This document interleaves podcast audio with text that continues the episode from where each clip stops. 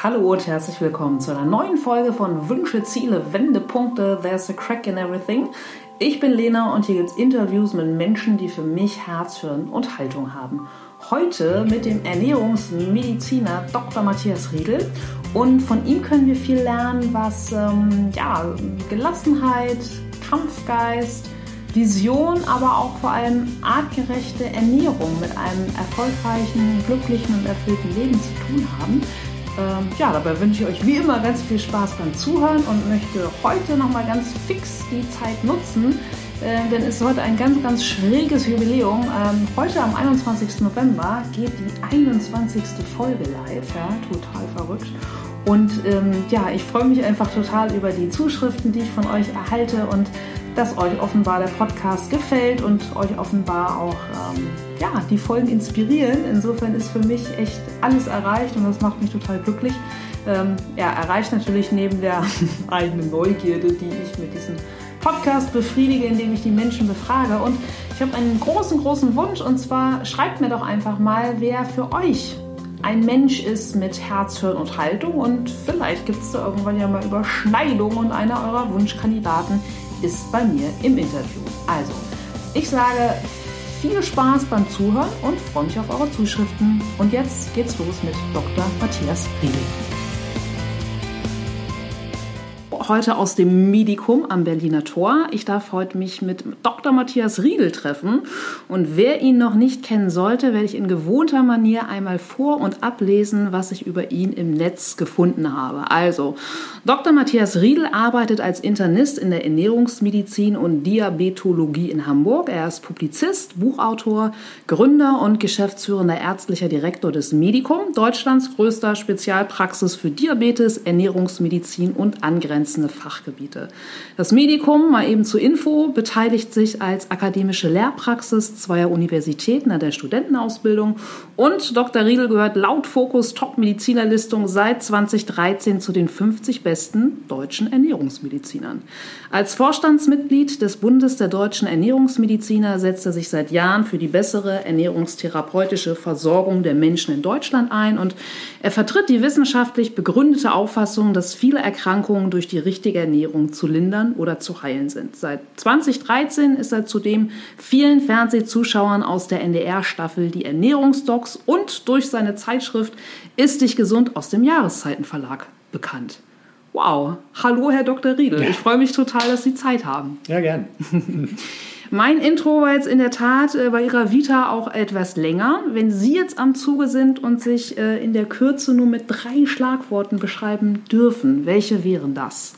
Äh, also man sagt das ja nicht über sich selber, aber visionär tatsächlich bin ich von Visionen getrieben und die verfolge ich leider auch ohne äh, Rücksicht auf mich selbst manchmal, was ich bedauere, denn ein bisschen mehr Achtsamkeit könnte mir gut stehen. Okay, aber das war jetzt offen gestanden nur ein Schlagwort. Ein Schlagwort. Okay. also drei. Genau. genau. Ja. Ich bin, bin zielstrebig. Ich fühlte mich meinen, äh, ich fühle mich meinen Patienten verpflichtet. Und zwar wichtig, ich möchte sie vor Krankheiten bewahren und nicht nur kurieren. Mhm. Waren das jetzt drei? Mm, also ich würde mir noch ein drittes wünschen. Noch ein drittes? Ja. Ja, ich bin, äh, das ist äh, ein, ein, äh, eine schlechte Eigenschaft von mir. Ich bin äh, tatsächlich friedliebend. Ich habe es immer gerne harmonisch und das ist leider manchmal nicht gut. Ich kenne das. Ja, äh, sehr schön, danke. Aber es waren auch in der Tat äh, drei Schlagworte. Und einmal bei Ihnen auch ganz zurückgegangen. Sie als Kind, was war Ihr erster Berufswunsch, den Sie erinnern? Mein erster Berufswunsch hm? war tatsächlich der des Arztes. Okay. Ich wollte schon, seit ich zehn bin, Arzt werden. Ja. Äh, das lag sicher auch daran, dass ich Allergien hatte und äh, also Heuschnupfen. Mhm. Und das war damals äh, offensichtlich äh, meinem Hausarzt nicht so richtig geläufig, weil er sich nicht so gut fortgebildet hat. Und da, da habe ich ziemlich gelitten. Mhm. Und das war für mich dann, dachte ich, nachdem das endlich richtig erkannt war, dachte ich, Mensch, das ist doch so toll, wenn man so Menschen helfen kann. Das fand ich, war so eine schöne Erfahrung, dass ich dachte, das machst du auch. Und daraus rührt sicherlich auch das, dass ich nicht mit ansehen kann, wie sich die Menschen krank und tot fressen. Hm, wohl wahr. Aber Ihr Weg war dann ja doch zunächst ein anderer. Das heißt, ich habe im Netz auch gefunden, ich glaube in Ihrem Wiki-Eintrag, dass Sie ähm, zunächst ja als Journalist gearbeitet haben, oder? Das also ist, woher kam der Impuls? Genau, das ist meine zweite Liebe, die Liebe zum Wort, zum mhm. Geschriebenen. Mhm. Und äh, Texte zu verfassen, das äh, hat mich immer begleitet, begleitet mich auch heute ja noch bei den Büchern. Und im großen und weiten Sinn ist natürlich, sind die Ernährungstalks auch Journalismus. Also Informationen zusammentragen und sie nett und hübsch zu verpacken, dass sie andere verstehen. Das macht mir Spaß und ich habe zwischenzeitlich tatsächlich überlegt, ob ich Medizinjournalist werde. Aber in der Zeit, äh, in der ich da groß geworden bin, war das überall schwierig. Es war damals im Journalismus schwierig und es war damals in der Medizin schwierig. Und den ersten unbegrenzten Vertrag bekam ich dann eben als Arzt. Das war ein Sechser im Lotto. Und da bin ich dabei geblieben, weil der Journalismus war auch ein schwieriger Weg. Und da, wo sich die Tür geöffnet hat, habe ich weitergemacht. Ja. ja, aber wie Sie schon sagen, Sie haben es dann ja einfach auch äh, wunderbar miteinander verbunden. Aber was war jetzt der Impuls, sich speziell mit, ja, mit innerer Medizin, mit Ernährungsmedizin zu befassen? Also war auch gesunde Ernährung bei Ihnen im Elternhaus früher schon Thema? Ja, äh, bei uns äh, in der Familie ja. Das mhm. war, am Essen sollte nicht gespart werden, das sagte mein Vater auch immer. Und äh, Vollkornbrot gab es, das ist ganz klar. Es war tatsächlich so die schleswig-holsteinische Küche, die meine Mutter da, ich bin Schleswig-Holsteiner, äh, gemacht hat und mit Rotkohl und äh, mäßig Fleisch. Das war schon, war schon in Ordnung so, das war gut. Äh, ich bin dann, als ich im Krankenhaus war, die innere Medizin ist halt so eine Basis für die Medizin überhaupt. Äh, und äh, ich bin dann im Krankenhaus mal gerade ein paar Monate gewesen und dort habe ich miterlebt, wie eine junge Typ-1-Diabetikerin gerade den äh, Typ-1-Diabetes bekam. Und dann hatte mir die alte, erfahrene Kollegin so ein Buch in die Hand gegeben, so ein Ratgeber und hat mich losgeschickt, äh, wobei ich mich damals schon gefragt habe, warum macht die das nicht? Das ist jetzt ein junges Mädchen und es hat eine einschneidende Erkrankung an den Hals gehängt bekommen und jetzt sollst du als Newcomer da rein mit einem Ratgeber in der Hand. den habe ich ihr dann ausgehändigt, wie man mir befohlen hatte und äh, ich muss sagen, ich war nach fünf Minuten wieder draußen und habe gedacht, das kann es nicht sein. Und das war für mich tatsächlich die Initialzündung, dass ich gesagt habe, so geht das nicht. Äh, wenn das so derzeit ist, so kann es nicht bleiben und habe mich informiert, mhm. habe mich weitergebildet zum Diabetologen, dann selber und äh, daraus ist dann die erste äh, Diabetesstation entstanden und später dann natürlich habe ich hier ähm, das große Diabeteszentrum gegründet. Aber so kam ich dazu und ich finde es grauenhaft und ich fand es damals auch schon grauenhaft, äh, dass man den Menschen ähm, mit Ernährung nicht zeigt, wie sie ihre Erkrankung besser in den Griff kriegen können und musste mit ansehen, wie viele Menschen sehr, sehr, sehr schwer krank geworden sind. Und wenn sie nur gewusst hätten, wie sie es besser machen, was ihnen aber keiner gesagt hat. Und das war dann für mich äh, zehn Jahre später auch der Grund, äh, in die Ernährungsmedizin einzusteigen, weil ich miterlebt habe, wie in Deutschland Diabetiker falsch behandelt werden, auch immer noch. Und Deutschland ist so ein Hochinsulinland. In okay. Deutschland wird doppelt so viel Insulin verschrieben wie in Österreich.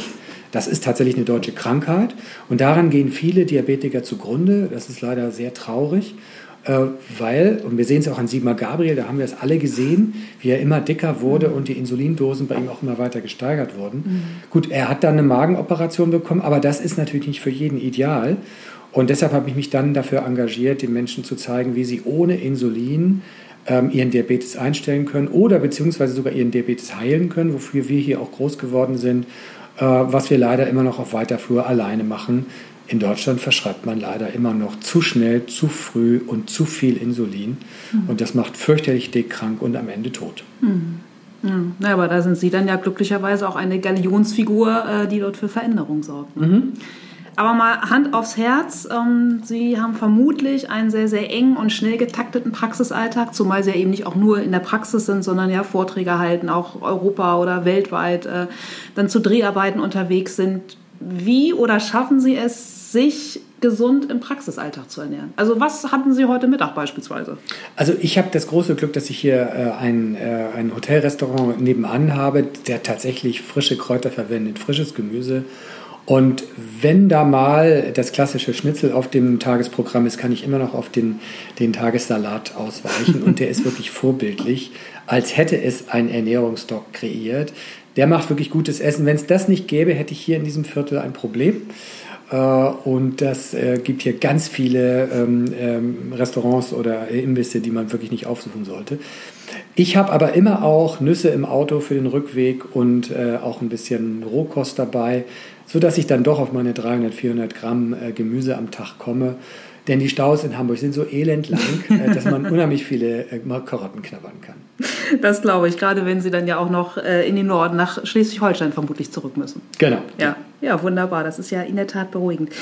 Dr. Riedel, wenn Sie einmal Revue passieren lassen, Ihre Karriere, gibt es Menschen, die Sie heute in der Rückschau als wirkliche Meilenst oder ja, Meilenstein-Menschen bezeichnen könnten oder als, äh, als Weichensteller, die dafür verantwortlich waren, dass Sie heute da sind, sozusagen Mentoren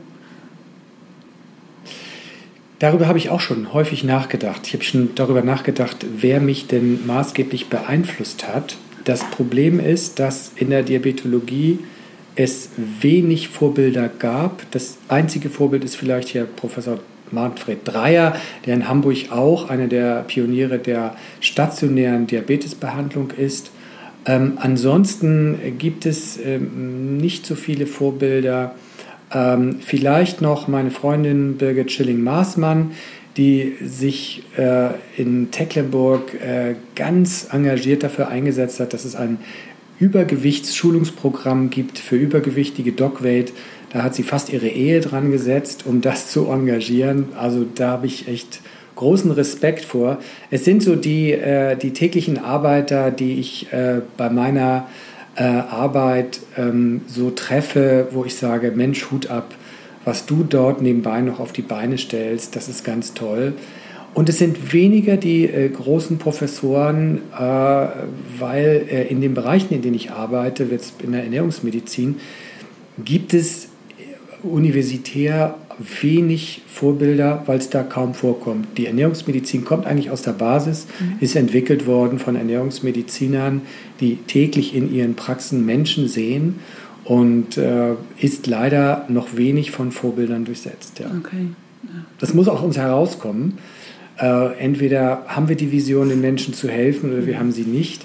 Aber es gibt noch wenig Vorbilder. Ich freue mich dann aber, wenn wir hier Bewerbungen bekommen von vielen Kollegen, die sagen, ich möchte, egal was, auch wenn ich weniger verdiene, bei euch arbeiten. Und dann merke ich, okay, vielleicht bist du so ein bisschen so ein Vorbild. Das hört sich jetzt ein bisschen doof an. Gar aber nicht. das mhm. freut mich, da auch ein bisschen Trendsetter zu sein. Ja, ja klar, cool, super. Und ähm, Stichwort Freude, was erfüllt Sie abgesehen davon am meisten mit Freude bei der Arbeit? Bei der Arbeit freut mich am meisten, wenn wir erfolgreich sind. Wenn die Leute sagen, Mensch, äh, äh, ich fühle mich so gut wie lange nicht mehr. Ich wiege jetzt so viel wie als Teenager und fühle mich so fit wie als Teenager. Gesagt, ja. ja. das ist so. Solche Mails kriege ich. Ich kriege auch, äh, die Leute lesen die Bücher und sagen, ich habe ihr Buch gelesen, bin nicht dem Rat meines Arztes gefolgt, habe kein Insulin gespritzt und der Diabetes ist jetzt weg. Also solche Sachen freuen mich und es freut mich auch, äh, wenn die Leute mich auf der Straße ansprechen und ticken mich auf die Schulter und sagen, ich will gar nicht lange stören. äh, ja. Ich habe es umgesetzt. Vor zwei Jahren habe ich die Ernährungsdocs gesehen. Fettleber weg, 20 Kilo weniger. Ich fühle mich super. Äh, das freut mich und es freut mich auch, wenn wir andere inspirieren können, Gleiches zu tun. Ähm, was mich auch ganz besonders freut, dass wir jetzt auch den Olympiastandstützpunkt Hamburg-Schleswig-Holstein mitbetreuen, um unsere Olympioniken noch fitter zu machen durch richtige Ernährung, denn das geht. Äh, das, sind so die, das sind für mich Meilensteine, wo ich sage, Mensch, das läuft gut. Und ein zufriedenes Patientengesicht, der kommt und sagt, das war gut, dass ich gekommen bin und ich bin von Pontius zu Pilatus gelaufen, niemand konnte mir helfen. Danke. Mhm. Das sind so die kleinen Belohnungen. Hm, ja, gar, gar nicht klein. Also das ist ja die, die schönste Währung, die, die Sie letzten Endes bekommen können. Richtig, genau. Ja. ja. Und das natürlich auch im Team zu machen. Also wir haben hier auch ein total engagiertes Team und äh, weil wir bekommen ja Bewerbungen aus ganz Deutschland und, und die sind auch wirklich so nett, so engagiert. Äh, das ist ein Traum. Hm. Ja, voll schön. Cool. Äh, und einmal ganz plakativ ins, ins Gegenteil gesprungen. Was würden Sie rückblickend als wirkliche Herausforderungen oder auch als die wirklichen Risse in Ihrer Karriere auf Ihrem Weg bezeichnen, falls es die gab? Ja, äh, das sind tatsächlich die Hindernisse, die wir von der verkrusteten deutschen Gesundheitsbürokratie in den Weg gelegt bekommen. Und das glauben Sie gar nicht, das ist wie im, äh, im alten Preußen. Äh, Ignoranz, äh, Hindernisse, Bürokratie, äh, äh, das ist so renovierungsbedürftig. ich werde es nicht mehr erleben, aber es ist so, es behindert uns und die Bürokratie äh, das Unverständnis auf der Seite. Wenn man innovativ was Neues machen will, dann stößt man äh, bei den Gesundheitsbehörden auf so viel Unverständnis, äh, das nervt. Mhm. Und wir würden viel schneller innovativ sein, für die Patienten noch mehr machen können, wenn man erkennen würde, die machen was, die tun was, die wollen was voranbringen, nicht um sich hier zu bereichern, sondern um was Neues zu machen. Und äh, diese Anerkennung kommt aus Hamburg relativ wenig, muss man sagen. Und äh, deshalb hat mich das gefreut, dass wir vor letztes Jahr einen Anruf aus Paris kriegten, wo ein Pariser Forschungsinstitut in äh, den USA, in England und in Deutschland Leuchtturmeinrichtungen untersucht hat und gesagt hat, Mensch, ihr gehört hier mit eurem Medikum Hamburg zu einer äh, besonderen Einrichtung, die einen Mehrwert für die Patienten bringen. Sowas freut mich, aber das kommt nicht aus Deutschland. Okay. Also sagen wir nicht aus Hamburg. Ja. Das kommt aus Deutschland schon, aber nicht aus Hamburg. Okay, ja. Ja, kann ich mir vorstellen, dass das äh, sehr, sehr frustrierend ist, wenn das einfach ihre innovative Arbeit sehr, sehr bremst. Und abgesehen von, von so einer, ja, ich nenne es jetzt mal flapsig, behördlichen Ebene, persönlicher Natur, gab es da, sei es innerhalb des Studiums, dass Sie auch mal gedacht haben, oh, das wird mir irgendwie, irgendwie reicht es mit der Leidenschaft gerade doch nicht, ich gehe zurück in Journalismus, sei es drum. Also persönlich zurück überlegt, gab es irgendwelche Risse, die Sie aber für sich gemeistert haben?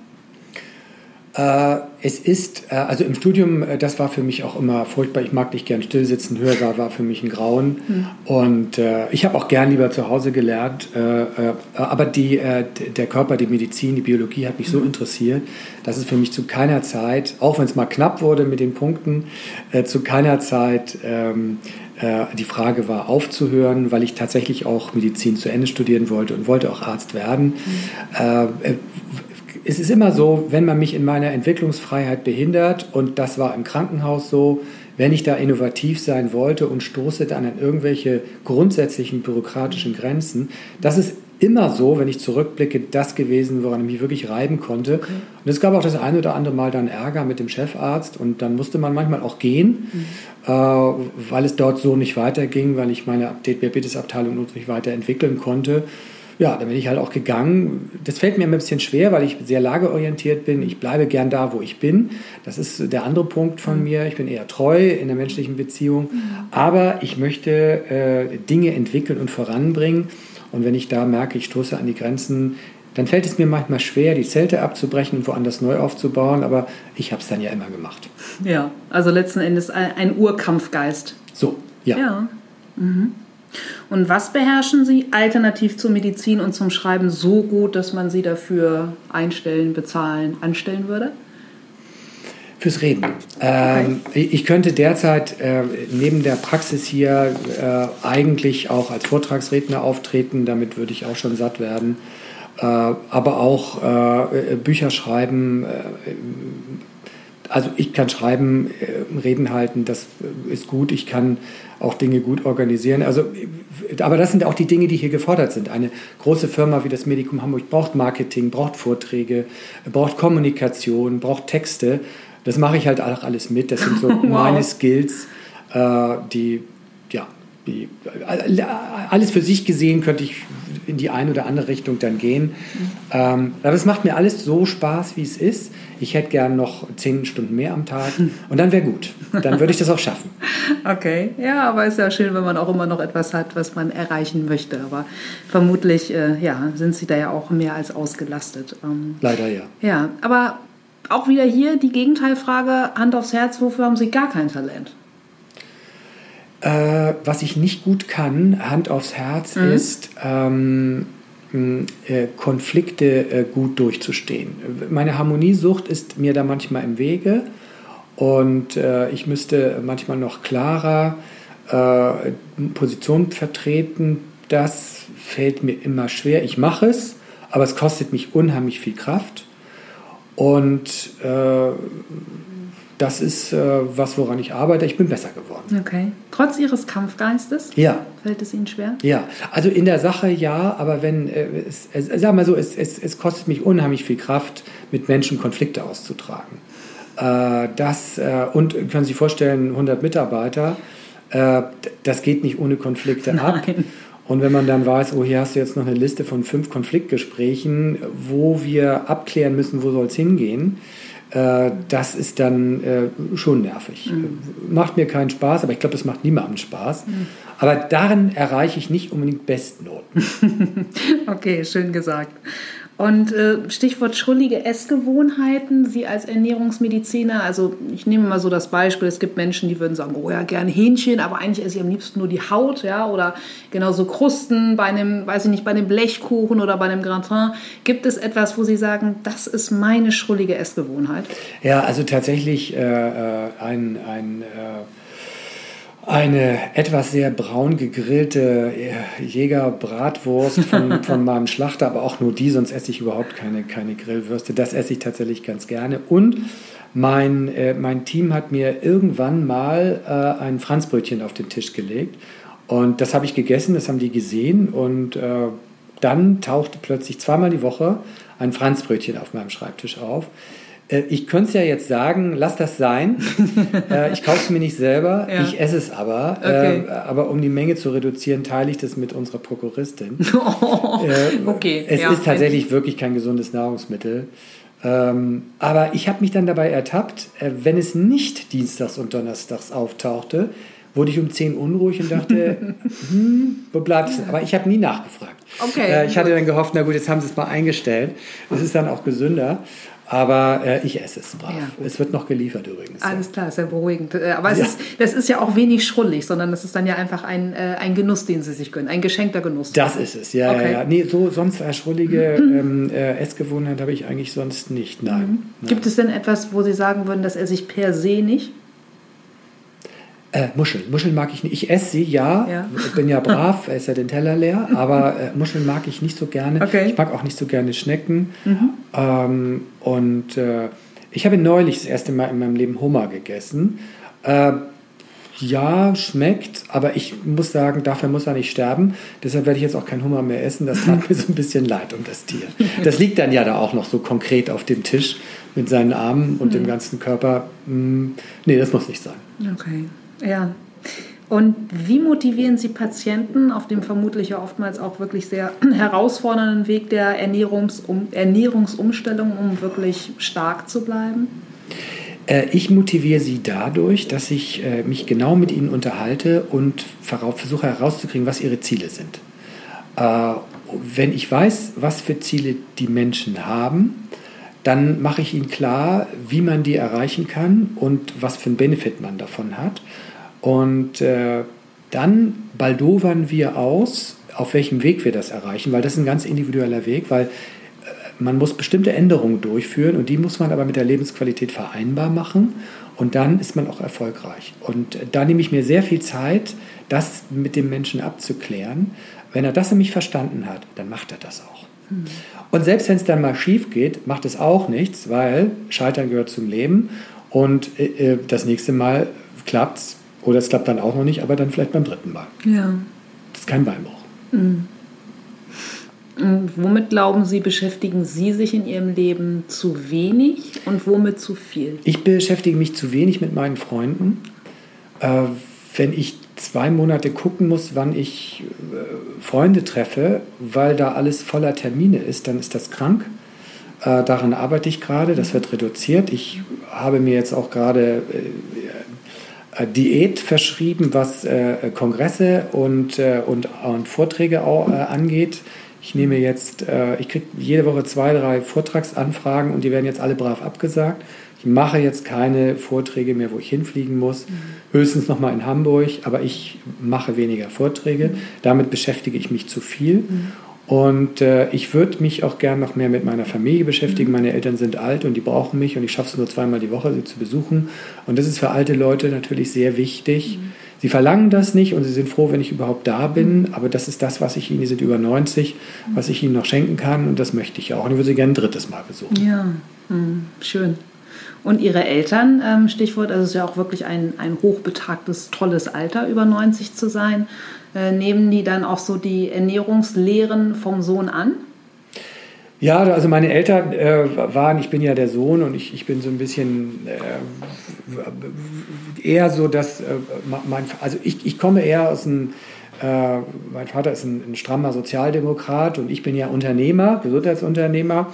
Da hat mein Vater immer so ein bisschen so seine Probleme mit gehabt und der Sohn als Arzt wird erstmal nicht so erkannt. Also, also, das ist immer ein bisschen schwierig, wenn der Sohn. Das hat bei meinen Eltern ein bisschen gedauert. Meine Mutter hat mir manchmal noch Gesundheitsweisheiten erzählt und ich gesagt, Mama, du, ich bin Arzt, ich weiß das. Äh, das war bei meiner Mutter so, dass sie halt immer noch die Mutter sein wollte und mir Gesundheitstipps gegeben hat, äh, als andersrum. Als sie 70 wurde, kippte das dann. Dann hat sie sich von mir auch was erzählen lassen. Aber da war sie dann auch stur. Okay, ja. ja. Haben Sie irgendeine Marotte, irgendeine richtig hartnäckige Marotte? Äh, also eine hartnäckige Marotte, die ich loswerden müsste, wo ich sage, äh, die ist, ähm, ich bin ein, ähm, ein etwas zwanghafter Mülltrenner und äh, es fällt mir schwer im Urlaub ein wirklich trennbaren Müll einfach so in die Gesamttonne zu tun. Ich lasse dann diesen Müll so lange auf dem Tisch liegen. Äh, ich, es fällt mir einfach schwer. Ich kann Plastikflaschen nicht in den Restmüll tun. Mhm. Das widerstrebt mir. Das ist ganz komisch. Ich würde auch nie eine Batterie in den Restmüll tun. Ich nehme die nicht. aus dem Urlaub lieber mit und entsorge die dann zu Hause. Das kriege ich gar nicht äh, auf die Reihe. Ja. Ähm, und tatsächlich, äh, ich trage im Urlaub, äh, das ist eine Marotte, das ist schon schlimm, meine Lebensgefährtin äh, arbeitet auch dagegen. Ich ähm, trage meine Schuhe, die ich im Urlaub, meine Sneaker, die trage ich bis zum Ende, bis sie eigentlich kaputt sind. äh, das ist in meinem Alter dann nachher schon peinlich. Äh, fragen sich jüngere Leute, kann der sich keine neuen Schuhe leisten? Der Mann da hinten mit den kaputten Sneakers, der genau. den Müll trennt, hier den Müll aufsammelt und wieder mitnimmt in Frühjahr. ja. Okay. Genau. Muss ich mir das vorstellen? Wie viel, also Altglas, Altpapier, Batterien, wie, nee. wie viele Mülltüten haben Sie zu Hause? Äh, zu Hause? Ja. Also zu Hause trenne ich wirklich brav in, in Plastik, in Bio, in Restmüll, in Papier und ja. in, in auch in äh, das das, das habe ich ja das mache ich das ist mühsam mit diesen Küchensammelsystemen die wir heute so haben das geht da gar nicht richtig rein aber ich mache es ich laufe dann auch für Einzelteile und äh, ich trenne sogar aus Packungen den Plastik raus und tu dann äh, den Karton in den, ins Altpapier. Das ist so eine Sache, unter der ich manchmal ein bisschen leide. Das nervt mich, aber ich krieg's nicht hin. Ich bin so ein, so ein äh, biologisch orientierter Mensch und ähm, mir tut die Umwelt leid. Äh, genauso wie mir Menschen leid tun, wenn, wenn ihnen Leid zugefügt mhm. wird. Ja, zumal von der Marotte ähm, profitiert die Umwelt ja einfach auch nur, wenn sich jemand wirklich en Detail um den Müll kümmert. Richtig, genau. Ja, und sie leben auch noch nachhaltig, wenn sie ihre Turnschuhe nämlich bis St. Nimmerlein tragen. Man ja. muss ja nie ständig neue kaufen. Ja, genau. ja. genau. Ja, insofern ist doch da ihre äh, Marotte schon wieder eine schöne Stärke. Gibt es denn unabhängig jetzt, Sie haben ja schon von Ihrer, ähm, ja, von Ihren wenigen Zeitinseln gesprochen, um vielleicht auch wirklich mal einen guten Freund auf ein Glas Rotwein, ja, ist ja gesund fürs Herz, ähm, ähm, zu treffen. Also unabhängig von, von Zeit, von Geld, von Talenten, gibt es Dinge, wo Sie sagen, so, boah, das möchte ich unbedingt noch machen, noch ausprobieren. So, so einen richtigen Urwunsch oder Urwünsche. Ein Urwunsch? Mhm äh, etwas, was mir, äh, was, was ich noch nicht gemacht habe, was, mhm. was, was ich gerne machen Genau, unabhängig würde. von Zeit, Geld, Talenten, was auch immer. Ja, ich würde gerne noch mal nach Hawaii äh, fahren, weil ich auf Hawaii noch mal surfen will. Ich bin Surfer und da gehört es einfach dazu, auch mal auf Hawaii gewesen zu sein. Und diese 16 Flugstunden, die gehen mir noch so ein bisschen auf die Nerven. Aber das ist eigentlich so ein Must-Have. Äh, und äh, meine Urlaube orientiere ich auch immer da dran. Das muss irgendwas, äh, was am Pazifik oder am Atlantik sein. Aber das, das ist für mich nochmal, das muss ich nochmal machen, aber dafür brauche ich tatsächlich mal drei Wochen Zeit. Ja, ja, Minimum vermutlich. Ne? Minimum, ne? genau. Okay. Genau. Wo war denn Ihr letzter Urlaub, letzter Urlaubsort? Äh, der war äh, Kapstadt, uh. klar, äh, auch Atlantik, Surf Eldorado. Es gibt kein schöneres Surf Eldorado als Kapstadt wegen der vielen versteckten kleinen Buchten und es gibt immer Sahnewellen. Da, äh, deshalb, das war, also es ist ein, äh, ja, eine Traumregion Schön. für Surfer. Ja. Abgesehen vom kalten Wasser, da waren diese bitteren 14 Grad und äh, auch das relative High-Risiko, äh, das so nicht ganz von der Hand zu weisen ist, ist der, der, der nachteilige Aspekt dabei. Aber das darf ja ein Surfer nicht, nicht, nicht stören. ja, ich habe Angst vor Haien. Nein, wer, wer Oder auch ich habe ich hab panische Angst vor Haien. Ich habe panische Angst vor Haien. Und wenn mich irgendein ein dickes Algen, Algenblatt am Bein berührt, dann... dann Panik. Genau, richtig, ja. dann packt mich die Panik. Ja. Okay, na, gut, dass Sie noch hier sitzen. Was glauben Sie denn, was sich in den Köpfen von einem jeden Einzelnen oder auch großgesponnen gesellschaftlicher Natur ändern muss, dass wir einfach weniger zivilisations- und ernährungsbedingte Krankheiten haben, bekommen? Wir müssen diesen Streit, was die richtige Ernährung ist, beilegen. Da mischt ja die Nahrungsmittelindustrie mit und sagt, ja, beweist mir doch erstmal, was hier krankmachende Lebensmittel sind. Das werden wir Ihnen so nicht beweisen können, weil Sie können natürlich einen, äh, einen süßen Müsli-Riegel essen und, und Sie können natürlich einen, äh, einen Schokoladenriegel essen. Das ist kein Problem, davon wird niemand krank. Aber es ist die Menge und das ist das, wohinter sich die Nahrungsmittelindustrie versteckt, dass sie sagt, guck mal hier, dieser Schokoladenriegel, der ist doch nicht, der macht dich doch nicht krank, der macht doch keinen Krebs. Am Ende macht der Krebs, wenn ich davon zu viele esse und von dem anderen ganzen Krebskrams. Und die Bevölkerung muss aufhören, sich Gedanken darüber zu machen, mache ich jetzt äh, Paleo oder, äh, oder Low Carb oder fettarm. Äh, in diesem Streit geht tatsächlich die richtige Ziellinie verloren. Äh, und nämlich die Ziellinie ist tatsächlich artgerechte Ernährung. Und das wird das sein, wo wir in den nächsten 10, 20 Jahren hinkommen müssen. Es gibt nicht verschiedene Arten, sich zu ernähren, sondern der Mensch hat wie, jed, wie Hund, Katze, Maus eine Art der Ernährung, die für ihn gesund ist. Punkt. Und die hält uns gesund und dazu gehört eben auch keine Fertignahrung. Das muss man dann der Nahrungsmittelindustrie mal sagen. Natürlich kann man mal eine Fertigpizza essen. Und, äh, aber, aber, aber es ist die Menge einfach. Und da müssen wir hin, dass die Menschen bewusster wird, was ist tatsächlich gesund und wo und wie viel muss ich davon essen. Und wenn wir das haben, äh, dann kommen wir auch auf den grünen Zweig und dann muss die Politik noch mitspielen und dann brauchen wir eine Zuckersteuer und dann brauchen wir auch eine bessere Auszeichnung von Nahrungsmitteln. Dann müssen Nahrungsmittel eine Empfehlung bekommen und ein Ampelsystem. Dann muss der Verbraucher auf den ersten Blick erkennen, das ist hier ein Nahrungsmittel, das hat einen roten Aufkleber. Das heißt, es kann ich mal essen, aber nicht jede Woche. Und diese Informationen brauchen die Menschen und die haben sie nicht. Ja, und da es ja leider noch nicht so weit ist, was würden Sie jemandem raten, der hm, einfach wenig Know-how hat von gesunder Ernährung, um einfach sich diesem Pfad zu nähern. Also Stichwort artgerechte Ernährung für einen jeden selbst. Also was können, kann so jemand im Alltag tun? Also äh, wir thematisieren genau dieses, äh, den, den Bereich der artgerechten Ernährung in der neuen fünften Ernährungsdoc-Staffel. Da kommt das auch drin vor. Das haben wir gerade gestern fertig gedreht. Und das kommt ab dem 21. Januar ins Fernsehen. Da ist das ein Thema. Also gucken unbedingt. Dann natürlich auch, das äh, klar, dass ich das sage, aber in, in der Zeitschrift Ist dich gesund, die viermal im Jahr rauskommt, zeigen wir Beispiele. Das sind alles Spielarten der artgerechten Ernährung.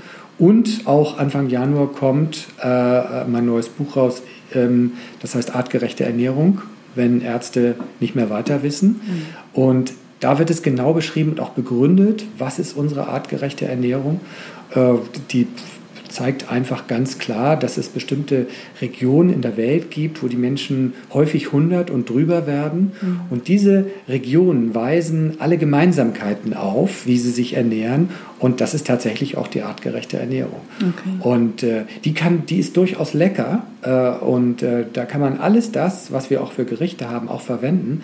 Aber man muss auf dem Teller ein bisschen aufräumen und äh, die Relationen verwenden. Und wenn wir dann zum Edelrestaurant gehen, hier in Hamburg und kriegen einen 800 Gramm Steak mit zwei kleinen Zuckerschoten äh, als Gemüsebeilage, dann ist das für sich genommen, dann ist dieses Gericht nicht artgerecht. Mhm. Das kann man mal essen, aber es ist nicht artgerecht. Und wie man den Teller arrangiert und was man dem Koch sagt, wie man es haben will, in welcher Dosierung, das ähm, äh, erfährt man alles in unseren Büchern.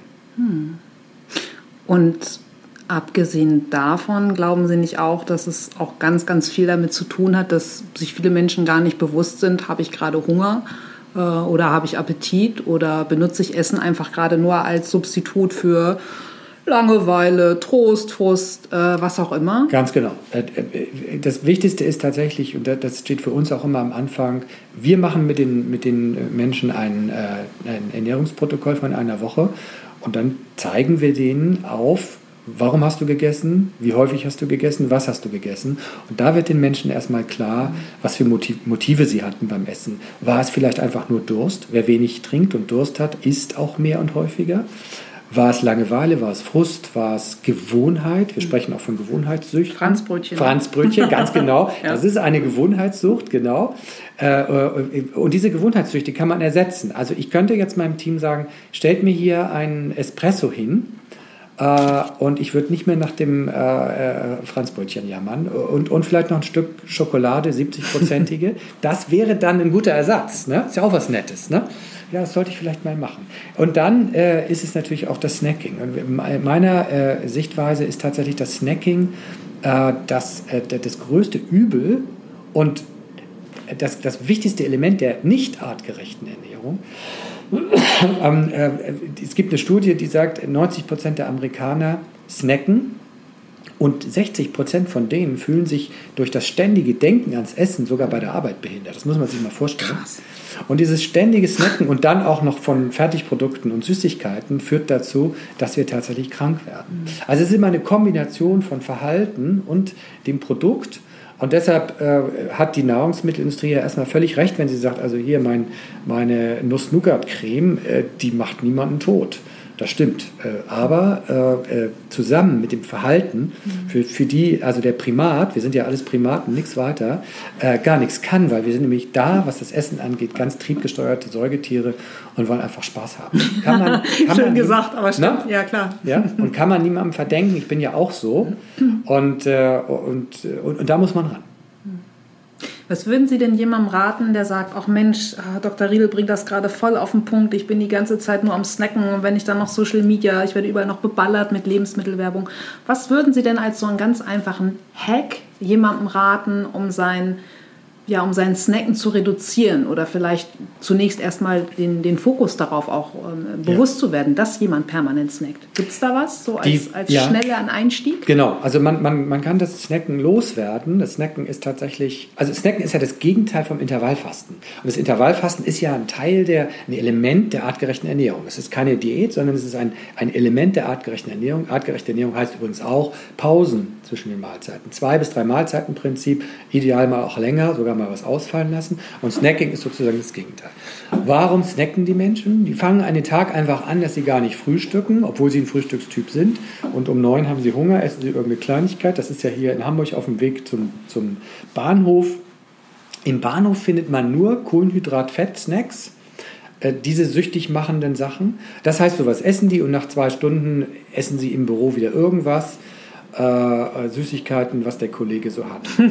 es wird sich also nie richtig satt gegessen. Und mein erster Tipp ist einfach, eine Mahlzeit sollte total sattmachend sein durch Eiweiß und Volumenfüllung. Das ist dann aber auch mal Gemüse oder auch Obst. Und wenn ich dann satt bin, dann bin ich vier, fünf Stunden satt. Wenn diese Mahlzeit richtig sattmachend ist. Aber viele gehen dann den zweiten Fehler mittags, äh, dann, dann gehen meistens Frauen dann in die Kantine und essen Salat ohne Eiweiß und so weiter.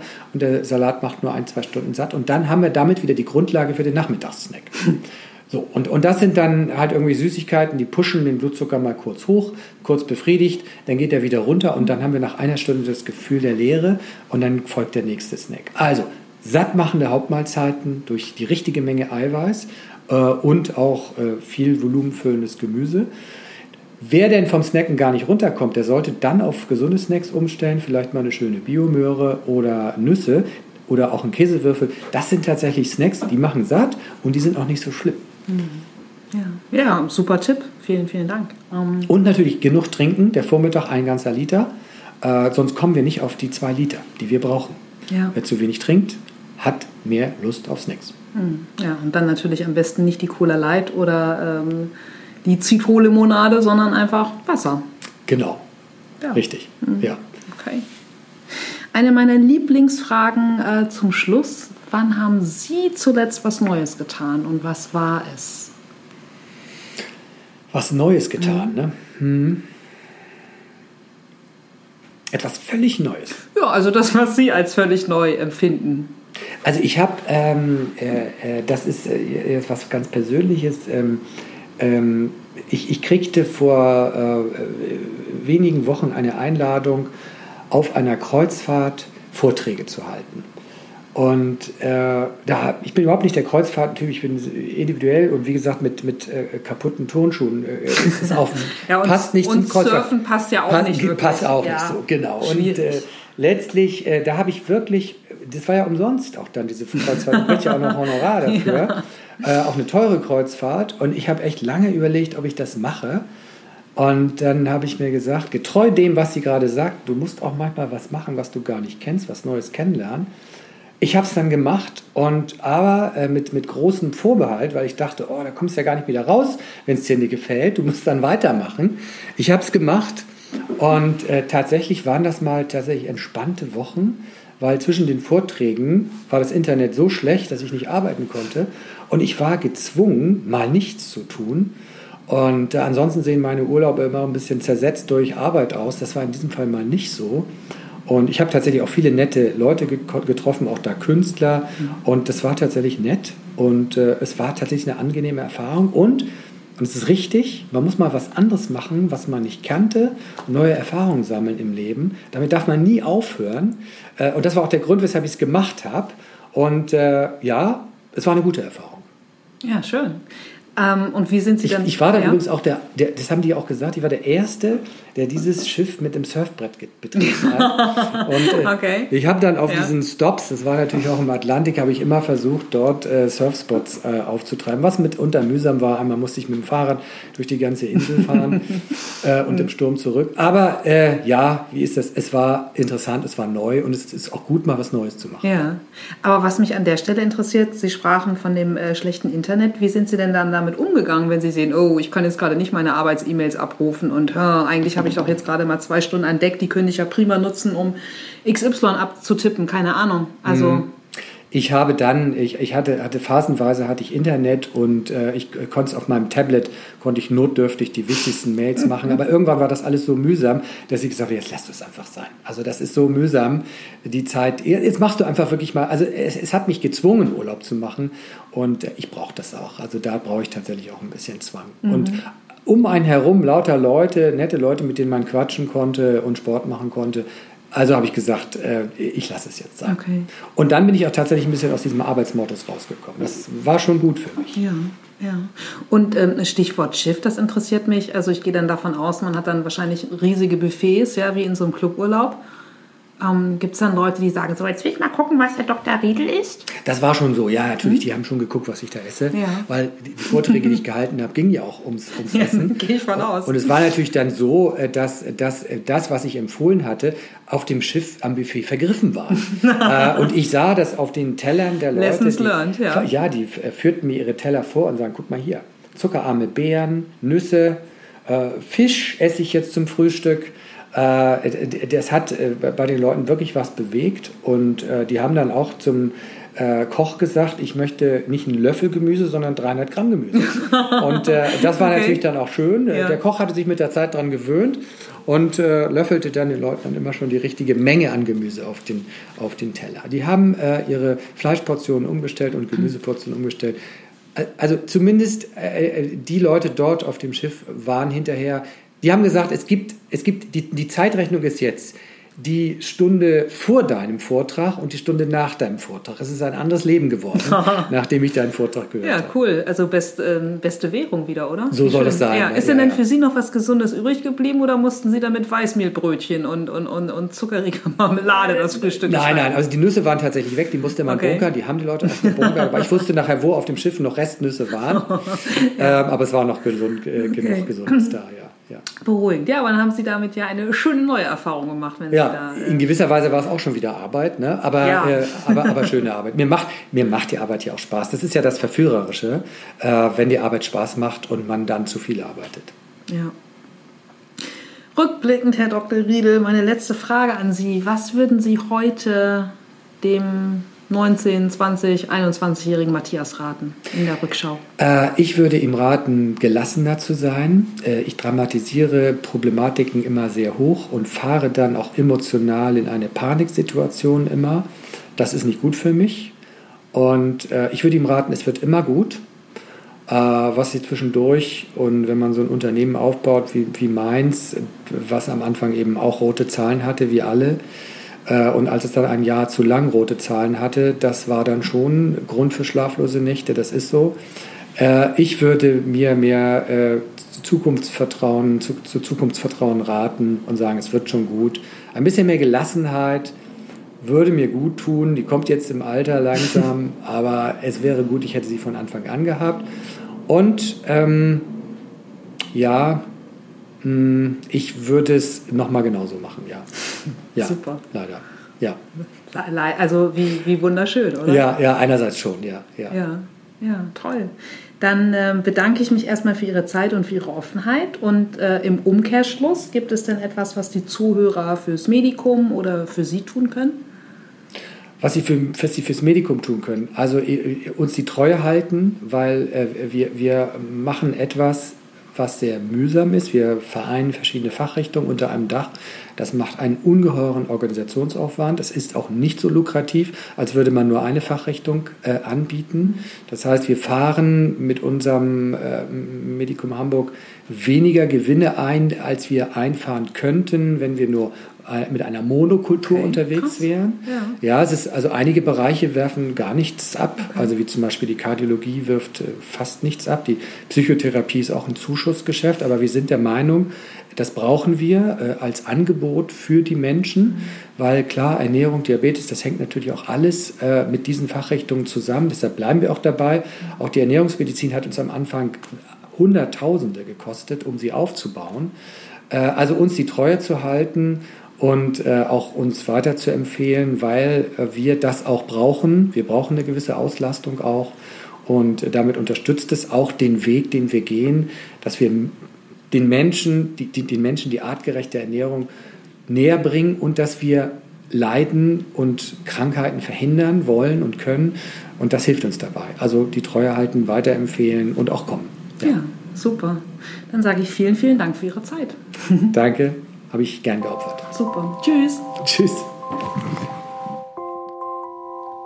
So, das war die Folge mit Dr. Matthias Riedel. Wie gewohnt findet ihr alle Links in den Show Notes. Der Link zum Medikum, der Link zu seiner eigenen Seite ernährungsdoc-matthias-riedel.com. Dort findet ihr natürlich auch all seine Buchtitel und die Zeitschrift Ist dich gesund. Zudem noch ein Link zu seiner Facebook-Page und der Link zum NDR, denn im neuen Jahr kommen ja wieder zum Glück neue Folgen von den Ernährungsdocs. Genau. Ja, ich sage auf jeden Fall vielen, vielen Dank für eure Zeit, fürs Zuhören und freue mich wie gewohnt, wenn ihr Lust habt, mir auf iTunes eine Bewertung für den Podcast zu geben und diesen natürlich bestenfalls zu abonnieren, denn in den nächsten Wochen geht es weiter. Interviews mit Menschen mit Herz, Hirn und Haltung. In diesem Sinne vielen Dank für eure Zeit und bis bald. Tschüss.